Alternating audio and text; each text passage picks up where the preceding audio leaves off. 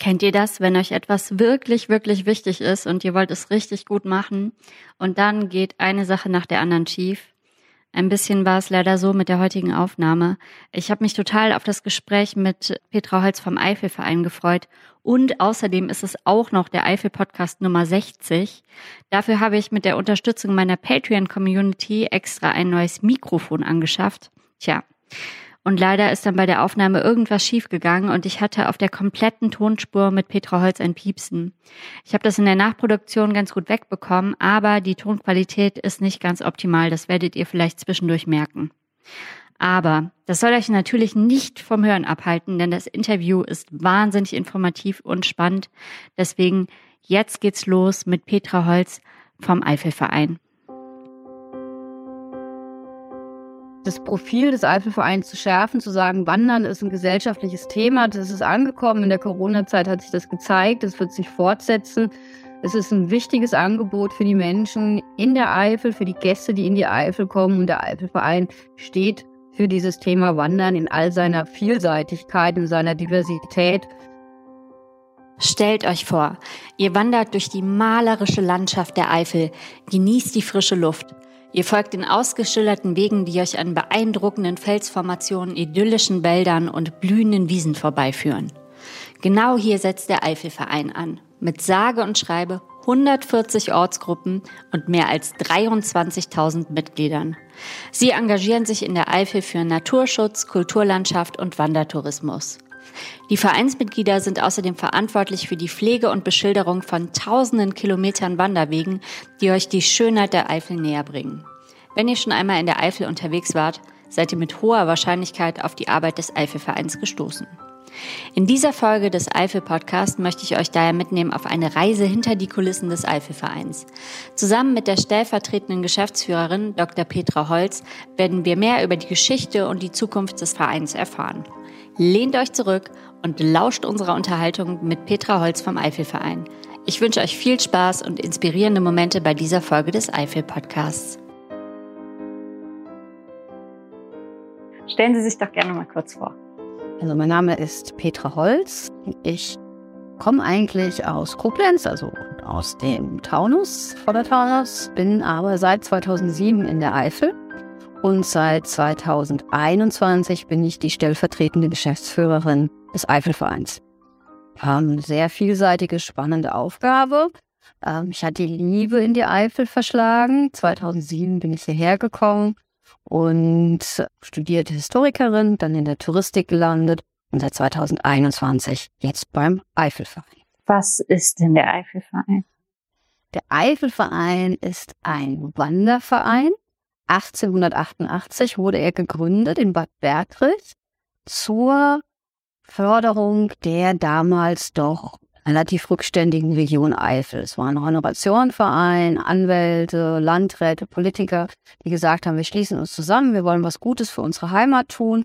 Ging es auch um Tourismus und Wirtschaftsförderung und das Medium, mit dem das geschehen sollte, das war das Wandern. Es war sehr erfolgreich, das Modell. Ähm, bald gab es schon viele Ortsgruppen und der Verein ist dann in den ganzen Jahren immer weiter gewachsen. Aktuell haben wir rund 23.000 Mitglieder. Das ist der Wahnsinn. 138 Ortsgruppen. Rund über die Eifel und auch über die Eifel hinaus habe ich gesehen, ne? Ja, zum einen sind es zwei Bundesländer, das nördliche Rheinland-Pfalz und äh, Nordrhein-Westfalen. Also wir haben zwei Bundesländer, die wir umfassen. Wir haben aber auch ähm, Ortsgruppen Niederrhein und Richtung ähm, Ruhrgebiet auch. Und vor allen Dingen haben wir auch noch eine Ortsgruppe Berlin und eine Ortsgruppe Potsdam. Es gibt eine Ortsgruppe in Belgien, in Eupen, in, ja, in Eupen. Ja, die sehen sich ja als Eifel. Ja, das ist der deutschsprachige Teil von Belgien. Und es gab auch mal in den 20er Jahren eine Ortsgruppe in Chicago. Hä, aber warum? naja, die Eifler, die sind halt von der armen die sind auch ausgewandert, die haben ihr Glück in Amerika gesucht, in der Ferne. Mhm. Aber die waren natürlich halt eben ihrer Heimat einfach treu und hatten Heimweh und haben sich nach zu Hause gesehnt und wollten die Eifel auch so ein bisschen mitnehmen in die neue Welt und haben gesagt, okay, dann kommen wir zusammen, wir machen Heimatabende, wir singen die alten Lieder, ah, ja. Äh, wir hören Gedichte, wir erinnern uns daran, wir gehen auch in Chicago wandern. aber immer halt so die, um die Tradition des, der, der alten Heimat so lebendig zu halten. Und aus diesem Grund gibt's dann auch einen Eifelverein hinter Köln. Hinter Köln gibt es auch Eifelvereine, weil der einen sind es natürlich halt eben die Menschen, die hier in der Eifel wohnen, gerade in den kleinen Dörfern, in den Höhlendörfern, wo der Eifelverein auch heute noch eine ganz, ganz wichtige Rolle im Dorfleben spielt ähm, und die ähm, dann halt zum Teil aber auch woanders hinfahren zum Wandern, zum Teil aber auch wichtige Funktionen in der Dorfgemeinschaft wahrnehmen. Aber es gibt natürlich auch die Menschen, die gerne in die Eifel zum Wandern kommen. Und da gibt es dann auch zum Teil halt eben Wandergruppen in Düsseldorf, in Ratingen, in Neuss. Ähm, das sind dann Menschen, die halt regelmäßig in die Eifel zum Wandern fahren. Also zum einen die Einheimischen, ja. zum anderen aber auch die Gäste. Ah, das ist ja toll. Das ist ja total das Erfolgskonzept. Ja, kann man schon so sagen. Also ist äh, ein ganz aktiver Beitrag auch zum Destinationsmanagement. Dürfen sich die Touristiker gerne eine Scheibe abschneiden. Ja. Was ist der Reiz? Warum sind Leute Mitglied im Eifelverein? Ich glaube, man muss vielleicht die Frage ein bisschen breiter stellen und sagen, warum sind Leute Mitglied im Verein? Ja. Warum sind in Deutschland die Vereine so erfolgreich? Äh, warum spielt sich das gesellschaftliche Leben im Verein ab? Äh, wir sind hier in einem kleinen Dorf äh, in, in der Nordeifel. Wir haben hier zwei Vereine. Die Menschen kommen in den Vereinen zusammen, weil es geht halt ganz viel auch um Gemeinschaft, mhm. auch um so soziale Nähe, um Austausch, um das Miteinander. Und das Wandern ist natürlich eine, ist ein Vehikel, ist relativ niedrigschwellig. Man kann halt gut über das Wandern zueinander finden. Es können Gruppen aus ganz unterschiedlichen Hintergründen treffen sich beim Wandern, können sich austauschen. Es ist so eine Art gemeinsamer Nenner. Und es geht aber letztendlich um das soziale Miteinander, um sich einzubringen in die Gemeinschaft, um was fürs eigene Dorf zu tun, für die Menschen im Dorf zu tun, um alle mitzunehmen, auch so ein bisschen die Generationen mitzunehmen. Mhm. und ich glaube, das ist auch so das Erfolgskonzept der Vereine insgesamt. Ich glaube auch, dass es auch ein Zukunftsmodell ist, dass die Menschen sich in den Vereinen weiter organisieren. Es gibt auch junge, moderne Vereine. Und einfach um halt eben dieses lebendige soziale Miteinander zu gestalten. Was macht man denn dann so, wenn man im Eifelverein ist, in seinem Dorf? Also man organisiert dann Wanderungen gemeinsam. Wandern ist natürlich halt eben einfach so der Hauptpunkt. Ähm, es gibt ein Wanderprogramm, die Vereine veröffentlichen jedes Jahr einen Wanderplan. Ähm, das kann sein, dass jeden Monat eine Wanderung stattfindet. Es gibt auch Vereine, die machen in der Woche zwei bis drei Wanderungen. Ja. Und viele, gerade die größeren Ortsgruppen des Eifelvereins, äh, bieten darüber hinaus aber noch ganz andere Dinge an. Also die machen dann ähm, auch Exkursionen, dass man macht, also auch, äh, dass man rausfährt, mal nach Köln, nach Trier, nach Mainz fährt. Es gibt auch Eifelvereine, die sind eine Kombination aus Eifel- und Heimatverein oder aus Geschichtsverein. Die haben auch kulturelle Projekte, dass ein Dorfsaal erneuert wird. Ähm, es gibt einen Verein, der kümmert sich um einen Soldatenfriedhof, ähm, um eine Kirche, um ein Projekt, um Infrastruktur. Da gibt es ganz viele verschiedene äh, Punkte, wo die Menschen sich halt einfach engagieren wollen. Ein wichtiger Punkt ist auch der Naturschutz. Der Eifelverein sagt von sich selbst, wir sind die älteste Bürgerinitiative im Bereich Naturschutz in der Eifel. Aber es sind dann halt so Projekte vor Ort. Also zum Beispiel gibt es einen Eifelverein, eine Ortsgruppe, die haben betreuen ein Naturschutzzentrum, die haben eine ganz besondere Flora. Da gibt es diese geilen Maifeilchen und äh, die, legen eine Barfußfahrt an, die bieten Kneippwanderungen an, ähm, die haben einen Bauerngarten an ähm, ganz viel wird immer gemacht, gerade mit den Jugendgruppen im Eifelverein, dass äh, Nistkästen gebaut werden, regelmäßig auch wieder ähm, geputzt und gepflegt werden. Es gibt, wie gesagt, auch das Gesundheitswandern, wo halt die Gesundheit im Vordergrund steht. Es gibt einige Ortsgruppen, die machen auch Achtsamkeitswandern, Meditation. Also Wandern ist halt immer so das Jungtim, das so die ganzen anderen Punkte, die mit dazugehören, verbindet und zusammenhält. Ähm, und sie sind natürlich auch im Dorfleben aktiv. Also es gibt Eifelvereine, die unterstützen eine Streuobstwiese, dann gibt es ein Apfelfest oder die sind beim regionalen Kartoffelfest dabei oder äh, die Brühler, die organisieren den Martinszug, die Reiferscheider organisieren den äh, Weihnachtsmarkt auf der Burg Reiferscheid. Und so hat so jede Ortsgruppe ihr Spezifika, was ähm, sie machen, was sie traditionell machen und wie sie das Dorfleben und das Leben, Leben in den Dörfern, in der Gemeinde halt bereichern. Ah ja, okay. Also wie man das dann ausfüllt, das kommt dann immer drauf an, auf die Leute, die vor Ort sind, wie die Interessenlage ist. Ja, genau. Mehr Naturschutz, mehr in Kultur, äh, mehr das, noch das reine Wandern, mehr vielleicht so die Geselligkeit. Ähm, da sind die Ortsgruppen, die sind da autark. Welche Rolle hat dann der Eifelverein, dieser übergeordnete Verein, inwiefern tritt der dann auf in, in diesem, bei diesem ganzen kleinen Verein? Also die Ortsgruppen, die sind autark. Es gibt Ortsgruppen, die sind auch als eingetragene Vereine organisiert. Es gibt Ortsgruppen, die sind quasi Unterabteilungen des Hauptvereins. Und der Hauptverein, das ist die Klammer, die Vereine zusammenhält. Zum einen geben wir ähm, in der Geschäftsstelle unser Mitgliedermagazin heraus. Die Eifel, die erscheint viermal im Jahr und ist kostenlos für alle Mitglieder. Da gibt es dann die, das sind dann Wanderberichte, die Ortsgruppen erzählen von ihren Fahrten. Die gehen ja auch auf größere Exkursionen, auf Wanderreisen zum Teil. Wir haben Berichte aus der Historie der Eifel, äh, teilweise auch über Flora, über Fauna, über Projekte. Ähm, da können also alle, die interessante Beiträge haben können, veröffentlichen. Wir stellen auch andere Wanderregionen vor, haben also auch die Schnittstelle zu den Touristikern, dass wir den Frankenwald vorstellen oder das Sauerland, wo man halt gut wandern kann, was für Interesse ist, wo die vielleicht auch mal gerne hinwandern gehen wollen aber auch dann Berichte aus dem Vereinsleben, wenn Ehrungen sind, wenn die Auszeichnungen bekommen, wenn verdiente Mitglieder halt dann tatsächlich gestorben sind, neue Mitglieder. Es wird zum Teil auch Bücher vorgestellt, ähm, Regionaljahr, die, die die Leute interessieren können, Heimatbücher. Wir geben einmal im Jahr unser Eifel-Jahrbuch heraus. Es ist das älteste Jahrbuch der Eifel. Wir werden nächstes Jahr 100-jähriges Bestehen feiern. Letztendlich entstanden, es gab den sogenannten Eifel-Kalender. Das war eine riesen Erfolgsgeschichte. Die hatten ganz hohe Auflagen. Wer wollte das haben? Dann ist dann nachher das Eifel-Jahrbuch da draus geworden. Und da sind dann halt auch schon tiefergehende Artikel, so ein bisschen Fachartikel, also auch mehr Text, weniger Bilder, also nicht so ein Coffee Table Book, sondern schon fundiert. Wir haben da auch Wissenschaftler, die mitarbeiten, Historiker, Botaniker. Wir haben gerade jetzt eine große Dokumentation über die A-Flut gehabt, sehr fundiert, sehr ausgewogen. Das sind wichtige Projekte, die von der Geschäftsstelle ähm, organisiert werden aber natürlich auch die Mitgliederverwaltung, dass wir die ganzen Mitglieder führen, ähm, dass wir die Verzeichnisse haben, dass wir die Adressverzeichnisse herausgeben. Es wird einmal im Jahr natürlich halt eben auch vom Verein. Verein hat eine Satzung mit den ganzen Regularien, dass die Mitgliederversammlung organisiert wird. Wir bieten Serviceleistungen an. Bei uns kann halt das Wanderabzeichen ähm, eingereicht werden, äh, dass das dann halt vom Deutschen Wanderverband, also es gibt ja über uns gibt es den Deutschen Wanderverband, wo alle Gebietswandervereine in der Bundesrepublik drin organisiert sind, dass das organisiert wird, dass man das Wanderabzeichen machen kann. Und äh, wir bieten natürlich halt eben auch die verschiedenen Beratungen an.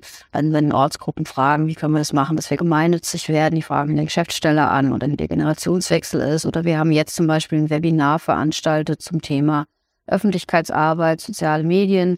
Die Wanderwarte laden zur Fachtagung an, der Kulturwart lädt zur Fachtagung ein. Äh, also auch Fortbildung wichtiger. Wir bilden aus, das ist ein ganz wichtiger Punkt. Äh, wir bieten zweimal im Jahr Wanderführerlehrgänge aus. Es sind jetzt 16 neue, 15 neue Wanderführer in die Welt entlassen worden. Und das läuft halt alles ähm, über die Geschäftsstelle. Und natürlich eben unser Verlag, weil der Eifelverein gibt ja auch die Wanderkarten für die Eifel heraus. Ah, okay. Also die Wanderkarten, die kommen dann immer auch von Wanderkarten im grünen Gewand, die äh, gibt's immer von uns. Die sind vom Eifelverein haben sich jetzt auch ein bisschen im Layout ein bisschen modernisiert. Also jetzt hier gerade, wir sind ja hier in der Nordeifel jetzt, ähm, da gibt es ja die Eifelschleifen, Eifelspuren, eine neue Wanderwegeinfrastruktur entstanden. Und in dem Zuge sind auch die Wanderkarten vom, vom Layout her ein bisschen haben sich gewandelt. Aber die meisten werden noch so diese dunkelgrünen Wanderkarten kennen. Ah, okay. Ähm, und die profitieren halt wirklich davon, weil unsere Wanderwarte und die Wege, ach ja, ein wichtiger Punkt vielleicht, Wegewarte das Fachwissen haben, die steuern halt bei, die wissen genau, wie vor Ort die Situation ist. Und wenn ich jetzt gerade mal weiter sprechen kann, das eine ist ja das Wandern, was wir machen im Eifelverein. Das andere sind ja die Wege. Also wir haben ja. Moment, Moment, Moment. Also, okay, ich möchte nochmal, also das ist unglaublich viel. Ähm, die Ausbildung zum Wanderführer. Ja. Darf ich da nochmal drauf einhaken? Was lernt man da? Also die Ausbildung zum Wanderführer ist auch ähm, letztendlich ehrenamtlich. Die haben die Dozenten. Das ist nach den Vorgaben des Deutschen Wanderverbandes. Also ich habe ja gesagt, also übergeordnet ist der Deutsche Wanderverband. Das sind die verschiedenen Gebietswandervereine Mitglied. Und die haben Kriterien herausgegeben. Also was die Stundenanzahl angeht, wie umfassend so eine Wanderführerausbildung sein muss, aber auch die Inhalte. Ne? Das, das kann nicht jeder ausbilden, wie er will, sondern es gibt jetzt eine standardisierte Ausbildung und am Ende hat man dann, bekommt man das Zertifikat vom Deutschen Wanderverband und darf sich zertifizierter Wanderführer nach DWV nennen. Und was für Inhalte sind das dann? Das sind ganz unterschiedliche Inhalte. Das ist, äh, fängt an über die Geschichte und Baustile in der Eifel. Ach, also dass man halt auch, wenn man vor einer Burg steht, wenn man vor einer Schloss steht, wenn man vor einer Kirche steht, als Wanderführer sagen kann, oh, das ist gotisch. Ja, das ist sehr interessant. Ja, also dass man auch ein bisschen zusätzliche Informationen liefern kann. Aber natürlich, wie plane ich eine Wanderung? Also kann ich mit Kompass umgehen? Äh, wie kann ich eine Karte lesen? Wie bereite ich eine Wanderung vor? Wie stelle ich mich vor eine Gruppe und erzähle was? Das wird trainiert. Also die müssen dann eine Wanderung vorbereiten und dann auch vor der Gruppe dann halt äh, erklären, was sie gemacht haben. Öffentlichkeitsarbeit wird, ähm, dass auch hinterher ein Bericht geschrieben wird. Wie gehe ich mit der Presse um? Ja. Dass für jeder muss eine Hausarbeit, eine kleine Hausarbeit schreiben. Und äh, auch, auch äh, Geologie in der Eifel, ein wichtiges Thema, Vulkanismus, ähm, dass man dazu was sagen kann, Botanik in der Eifel, also, also die praktischen Dinge, wie gehe ich mit Kompass und Wanderkarte um oder halt auch mit den modernen Apps, wie kann ich da eine Wanderung planen, bis hin, wie kann ich das Ganze dann in der Presse dann auch anschaulich darstellen, damit beim nächsten Mal halt noch mehr Leute dabei sind. Das ist ja wirklich interessant. Wie findet ihr denn so Wander-Apps wie Komoot? Ich glaube, das ist eine super Ergänzung. Also ich finde, eine Wanderkarte lesen ist, das ist eine Kulturtechnik, das sollte man können. Und eine Wanderkarte ist ja, wenn die gut gemacht ist und noch zusätzliche Inhalte hat, bietet die ja halt wirklich viel. Aber Wander-Apps, Komoot, wir arbeiten ja auch mit Autoactive zusammen. Wir haben hier den Eifel-Pfadfinder, der äh, basiert auf einer Kooperation mit Autoactive, wo halt unsere Touren, unsere Hauptwanderwege auch drin zu finden sind. Ich finde, das ist eine super Ergänzung und vor allen Dingen sind äh, die Wander-Apps natürlich unschlagbar, weil sie aktuell sind. Was willst du mit einer Wanderkarte machen von 2010 aus dem Ahrtal? Äh, ja, ja. So eine Wanderkarte dann zu machen, ist ein Aufwand. Aber ich sage auch gleich, dass ähm, Qualität ein großes Stichwort ist, denn die Wander-Apps, die sind ja, beruhen ja auf Schwarmintelligenz. Da kann ja letztendlich jeder irgendwas reinstellen und es ist nicht geprüft.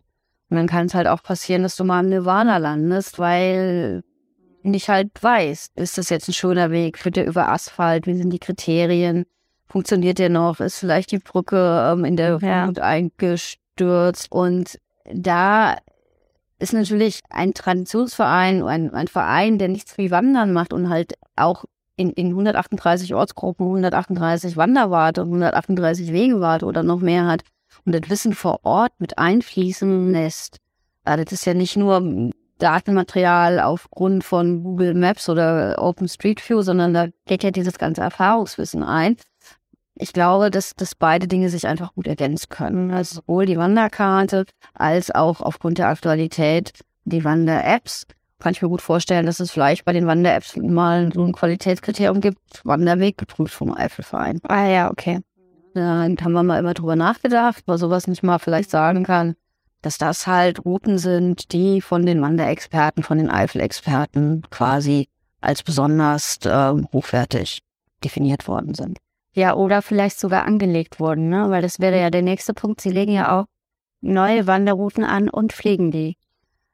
Das, das Rückgrat, das Herzstück des Eifelvereins sind unsere 17 Hauptwanderwege. Wir haben 17 Hauptwanderwege, die gehen kreuz und quer durch die Eifel. Der Matthiasweg, ähm, der Krönungsweg, ähm, der Osteifelweg. Die sind, das sind Streckenwanderungen.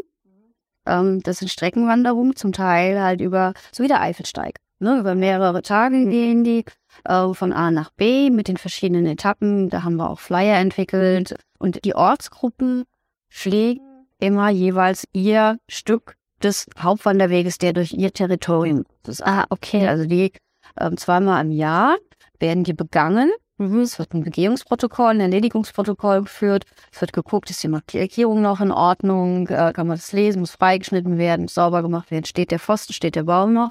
Mhm und sind für das Wegemanagement dieser Hauptwanderwege zuständig. Und dann gibt es darüber hinaus noch lokale Wanderwege, weil die Ortsgruppen dann halt auch gesagt haben, okay, ich zum Beispiel, ich war jetzt bei der Eröffnung des äh, Wasser- und Quellenwegs äh, der Ortsgruppe Bornheim. Die haben einen Themenweg, haben die entwickelt, ähm, haben eine Markierung entwickelt und der ist quasi jetzt Teil ihres Portfolios und wird dann auch von ihnen dann entsprechend gepflegt, wird angeboten, wird vermarktet in der Kooperation mit den Touristikern. Die haben den dann entwickelt. Da übernehmen die auch das Wegemanagement. Sind das immer die gleichen Zeichen? Also gibt es da so äh, einheitliche Zeichen oder sind die immer unterschiedlich? Für die Hauptwanderwege des Eifelvereins gibt es ein einheitliches Markierungssystem. Das ist inzwischen ist es dieses ähm, große E in den Farben Braun, Grün und Blau, glaube ich. Und dann entsprechend mit dem mit den Namen und den Markierungs-, also mit den Richtungsvereinen. Okay. Und bei den lokalen Wanderwegen, die haben dann zum Teil eigene Zeichen die die gesetzt haben. Okay. Und das sind aber dann halt ihre eigenen Wege. Und was dann auch noch hinzukommt, ähm, die Ortsgruppen kooperieren häufig auch mit den Touristikern. Auch die Touristiker haben ja Wege entwickelt. Da ist es häufig so, dass das Wegemanagement auch von den Ortsgruppen des Eifelvereins äh, übernommen wird oder von, dass die Wegemanager des, oder die Wegewarte des Eifelvereins auch die touristischen Wege pflegen. Die haben dann Verträge mit, den, mit der Stadt, mit der Gemeinde ähm, und sind dafür zuständig. Das beste Beispiel ist der Eifelsteig. Denn für den Eifelsteig, für das Wegemanagement ist auch der Eifelverein zuständig. Da gibt es einen Vertrag mit den Kommunen und wir als Eifelverein sind dafür zuständig, dass die äh, Etappen des Eifelsteigs zweimal im Jahr begangen werden. In dem Falle gibt es dann halt zusätzlich zu den Wegemanagern der Ortsgruppen noch einen zentralen Wegemanager, der auch ähm, über den Eifelverein dafür zuständig ist und das halt koordiniert, weil das ein Qualitätswanderweg ist, da sind nochmal andere Kriterien dazu. Ja, okay. Stimmt es, dass manche Leute die Zeichen klauen? Das stimmt. Das ist ja total bescheuert.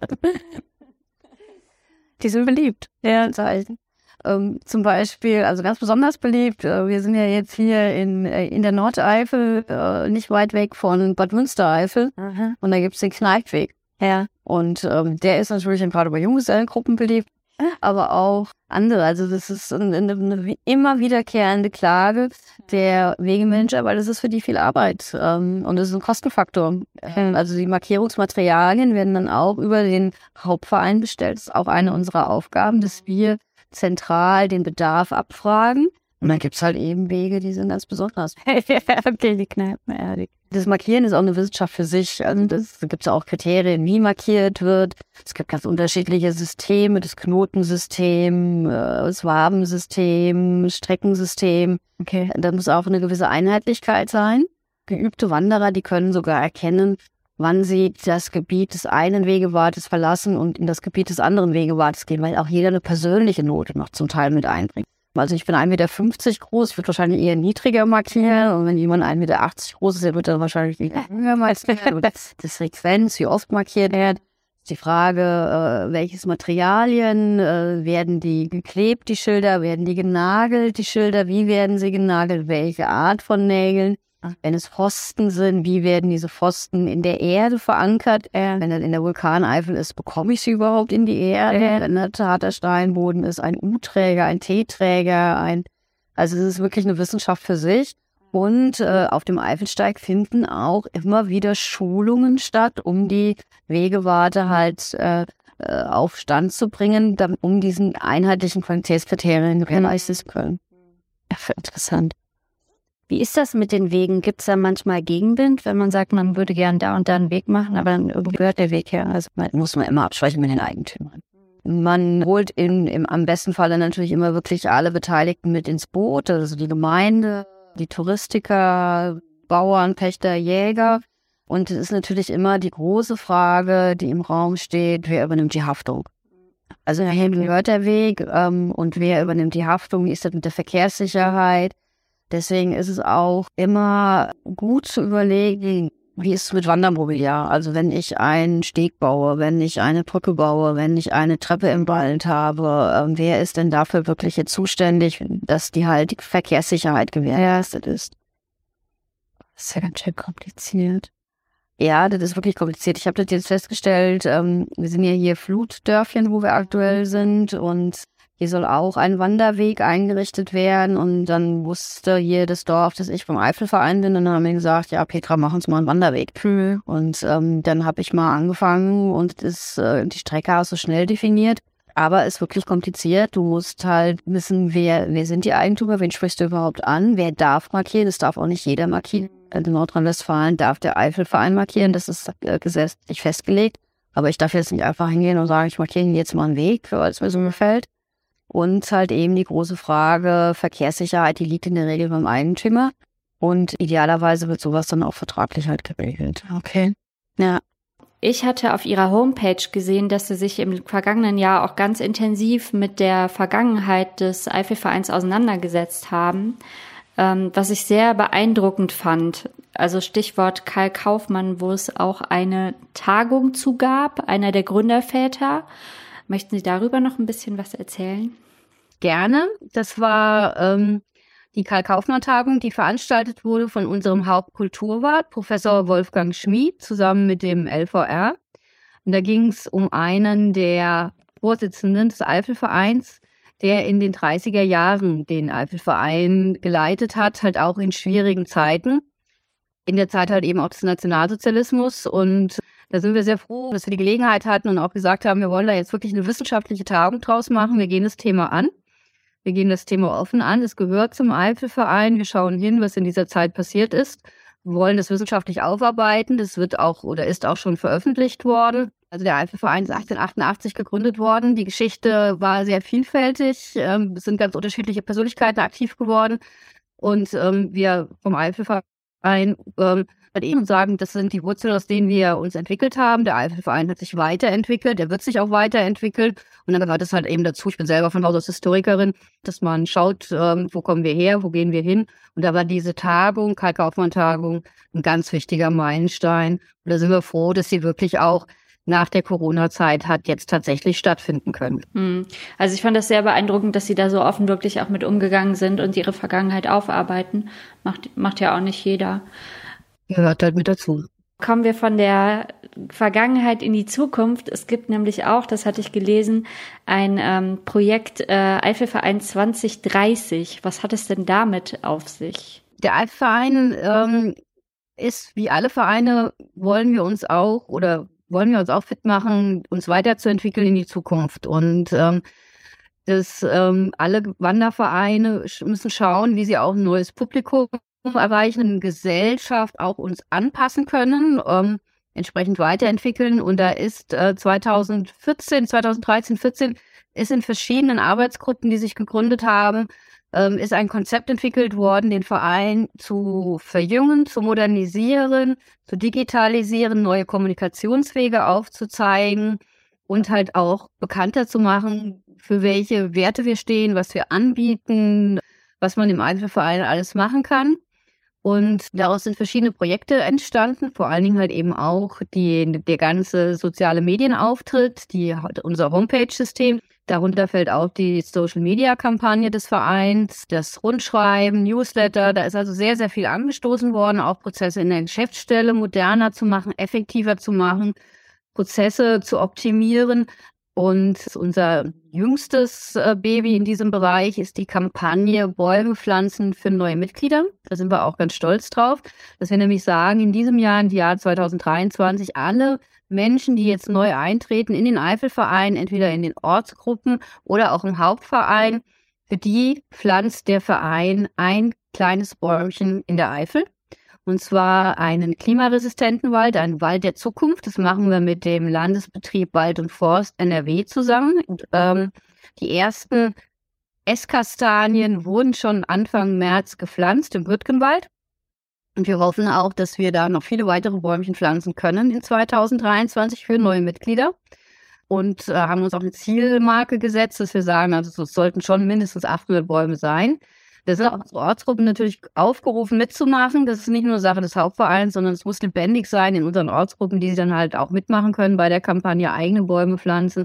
Und das ist ein Aspekt dieser Vision 2030, das Profil des Eifelvereins zu schärfen, zu sagen, Wandern ist ein gesellschaftliches Thema. Das ist angekommen. In der Corona-Zeit hat sich das gezeigt. Das wird sich fortsetzen.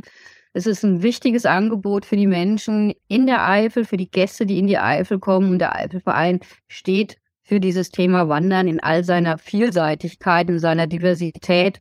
Und da freue ich mich, dass ich einen Beitrag leisten darf. Schön. Richtig gutes Projekt. Möchten Sie noch irgendwas sagen? Also, was mich persönlich in diesen ander, gut anderthalb Jahren berührt hat, die ich jetzt beim Eifelverein bin, war der Kontakt mit den Menschen. Also ich komme jetzt wirklich viel in der Eifel rum. Ich lerne ganz, ganz viele verschiedene Menschen kennen.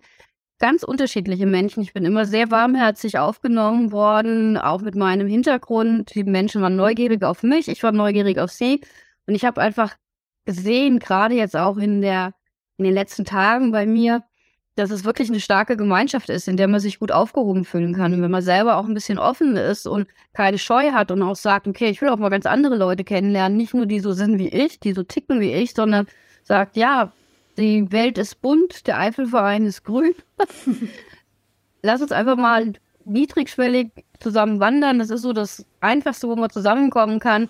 Und es ist wirklich, bin ich super dankbar, diese, diese ganzen vielen Menschen, diese unterschiedlichen Menschen kennenzulernen und auch da meinen Beitrag leisten zu dürfen, dass auch weiterhin in der Eifel mit dem Eifelverein gewandert wird. Alle auf in den Eifelverein. Alle auf in den Eifelverein. Vielen Dank an Petra Holz und auch danke an den gesamten Eifelverein, die mit ihrer Leidenschaft und ihrem Engagement dafür sorgen, dass die Eifel ein wunderbarer Ort bleibt. Vielleicht inspiriert euch unser Gespräch auch dazu, bei eurem nächsten Eifelbesuch ganz bewusst die Arbeit des Eifelvereins zu entdecken oder sogar selbst aktiv zu werden, als Mitglied oder bei einer der zahlreichen Veranstaltungen, die der Verein anbietet. Mehr Infos findet ihr unter www.eifelverein.de. Und unter www.eifelpodcast.de findet ihr viele weitere spannende Interviews mit Menschen aus der Eifel. Zum Beispiel die Ausgabe 27 zum Thema Traumpfade mit Michael Spippert. Da geht's auch ums Wandern. Für dieses Mal sage ich Danke fürs Zuhören. Mein Name ist Julia Kunze. Bis zum nächsten Mal. Auf Wiederhören.